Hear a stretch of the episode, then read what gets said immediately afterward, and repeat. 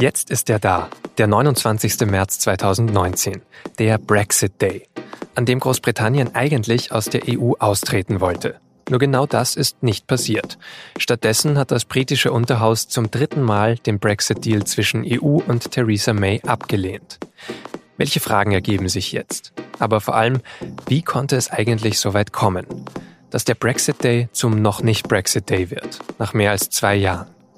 Darum geht es in dieser Folge von Auf den Punkt. Mein Name ist Vincent Vitus Leitgeb und heute gibt es eine kleine Rückschau. Previously on Brexit.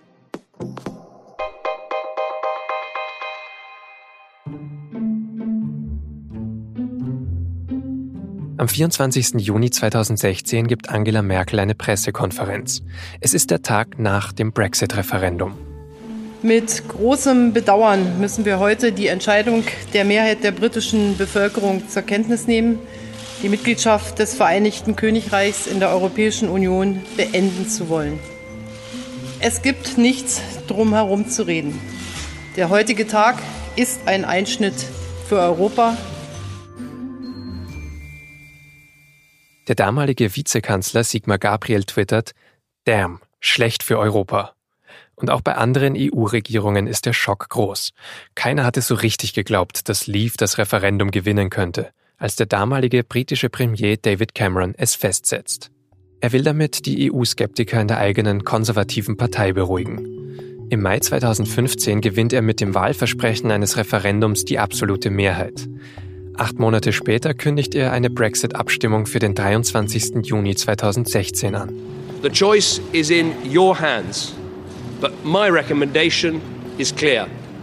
I believe that Britain will be safer, stronger, and better off in a reformed European Union. Er selbst will bleiben. Sicherer, stärker, besser, das alles wäre Großbritannien in einer reformierten EU. So positioniert sich Cameron Monate vor dem Referendum. Aber selbst wenn Leave gewinnt, sagt er noch wenige Tage davor, möchte er Premierminister bleiben. Am Tag nach der Abstimmung klingt es anders. The British people have made a very clear decision to take a different path. And as such, I think the country requires fresh leadership to take it in this direction. I will do everything I can as Prime Minister to steady the ship over the coming weeks and months. But I do not think it would be right for me to try to be the captain that steers our country to its next destination. Cameron geht wenige Wochen später über Bord. In London selbst wird inzwischen aber nicht mehr so oft über sein Schiff gesprochen, als über ein eher kurioses U-Boot, wie die SZ-Korrespondentin Katrin Karlweit erzählt. Sie wollten ein Unterseeboot, also ein U-Boot aus Käse bauen. Das sei die Brexit-Idee gewesen. Dann hätten sie das erfolgreich verkauft und die Wähler hätten für ein Unterseeboot aus Käse gestimmt. Leider habe aber jeder Brexiteer gewusst, dass man das nicht bauen kann. May habe gesagt, okay, ich übernehme, ich möchte ja so gern Premierministerin sein und baue euch jetzt ein U-Boot aus Käse. I have just been to Buckingham Palace, where Her Majesty the Queen has asked me to form a new government, and I accepted. Following the referendum, we face a time of great national change. And I know because we're Great Britain that we will rise to the challenge. As we leave the European Union, we will forge a bold new positive role for ourselves in the world. Theresa May ist seit 2010 Innenministerin. Sie gilt als besonders erfahrene und sorgfältig abwägende Politikerin. Sie sei Großbritanniens Angela Merkel, sagen einige. Eine Konsensfigur zwischen den Tories, die für den Brexit waren, und auch den Tories, die dagegen waren. Ihr Austrittsgesuch kommt am 29. März 2017 bei der EU an. Ab jetzt sind es zwei Jahre, bis Großbritannien aus der EU austreten soll. Der EU-Ratspräsident Donald Tusk ist unglücklich, als er den Brief von May der Presse vorstellt. So, here it is. Six pages. The notification from Prime Minister Theresa May triggering Article 50. There is nothing to win in this process, and I'm talking about both sides. In, in essence, mm, this is uh, mm, about damage control. What can I uh, add to this? Uh, May versucht also einen Deal zu verhandeln, dem sowohl EU27 zustimmen als auch das britische Parlament. Und gerade das Zweite ist schwierig zu überzeugen. May verliert in ihrer eigenen Partei Unterstützer. Sie will aber auch nicht mit Labour zusammenarbeiten.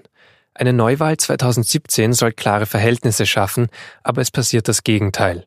May verliert die absolute Mehrheit und muss mit der nordirischen Unabhängigkeitspartei DUP koalieren. Die SZ-Korrespondentin Karl Weid hat die Situation damals so beschrieben. Die Frage ist, glaube ich, weniger, was wird in Brüssel aufgeschrieben und sozusagen welche Kompromisse macht Brüssel. Die Frage ist, die, die in London ihr eigenes parteipolitisches und taktisches Spiel spielen, ob die einen Kompromiss mitfahren, egal welchen Kompromiss sie mitbringt. Es kann sein, dass die, die diesen Brexit nicht wollen, sie trotzdem über die Klinge springen lassen und damit auch den Vertrag. Inhaltlicher Streitpunkt ist am Ende vor allem der sogenannte Backstop in Nordirland. Dort soll keine harte Grenze zur Republik Irland entstehen. Also soll Nordirland womöglich länger im EU-Binnenmarkt bleiben als der Rest Großbritanniens. So steht es im finalen Brexit-Vertrag von May und der EU und über den wird im Januar 2019 endlich abgestimmt. The eyes to the right 202, the nose to the left 432. Die Mehrheit ist gegen den Deal und zwar deutlich. EU-Ratspräsident Tusk ist wütend. I've been wondering what that special place in hell looks like for those who promoted Brexit without even a sketch of a plan how to carry it safely. May verhandelt nach, bringt zwei neue Papiere mit, die wenig ändern und lässt im März ein zweites Mal über den Deal abstimmen. The eyes to the right 242, the nose to the left 391. Er wird wieder abgelehnt. Das Parlament stimmt außerdem gegen einen ungeordneten Brexit und zeigt auch, dass es für acht Alternativen zum May-Stil keine Mehrheit geben würde. Und dann ist der 29. März, dieser Freitag da. Die EU27 haben den Brexit Day schon auf den 12. April verschoben. Damit er auf den 22. Mai verlegt werden kann, soll das Unterhaus dem May-Deal zustimmen, im dritten Versuch diesmal ohne eine politische Erklärung über die zukünftigen Beziehungen zwischen EU und London. There are those who will say the House has rejected every option so far. You'll probably lose, so why bother? I bother because this is the last opportunity to guarantee Brexit. Oppositionsführer Jeremy Corbyn wirft May dagegen vor, das Parlament zu erpressen. The government has run down the clock in an attempt to blackmail MPs at every turn. This government is in chaos. The country is in chaos, and the responsibility for this chaos is the government's and the government's alone. Today's vote, third time lucky, the Prime Minister hopes, is an affront to democracy and an affront to this country. Am Ende der Abstimmung fehlen May wieder Stimmen. 58, um genau zu sein. The eyes to the right, 286. The nose to the left, 344. May sieht ratlos aus. Ihr erstes Statement, das Parlament habe versagt. Wie es jetzt weitergeht, ist völlig unklar.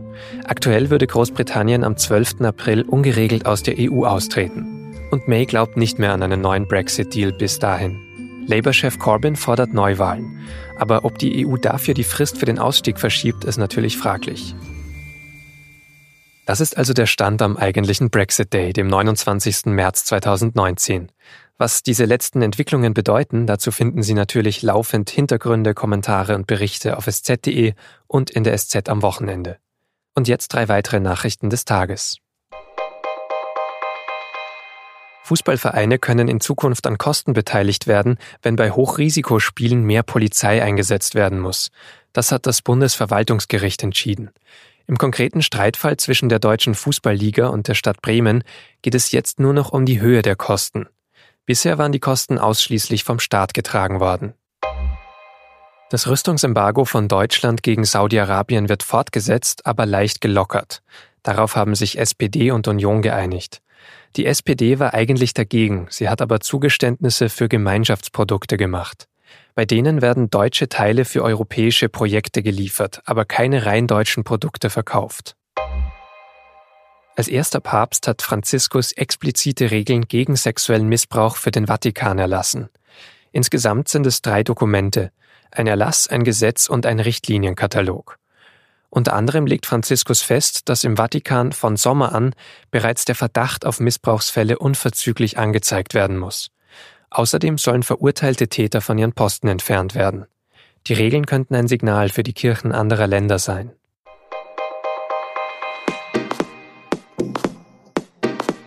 Falls Sie sich noch stärker für Europapolitik interessieren, kann ich Ihnen übrigens einen neuen Newsletter der SZ empfehlen.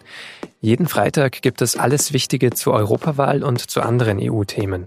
Diese Woche schreibt zum Beispiel EU-Korrespondent Alexander Mühlauer, wie der Brexit die EU 27 zusammengeschweißt hat. Abonnieren können Sie den Newsletter unter sz.de-europa-newsletter. Das war auf den Punkt. Redaktionsschluss war 16 Uhr. Danke fürs Zuhören und ein schönes Wochenende.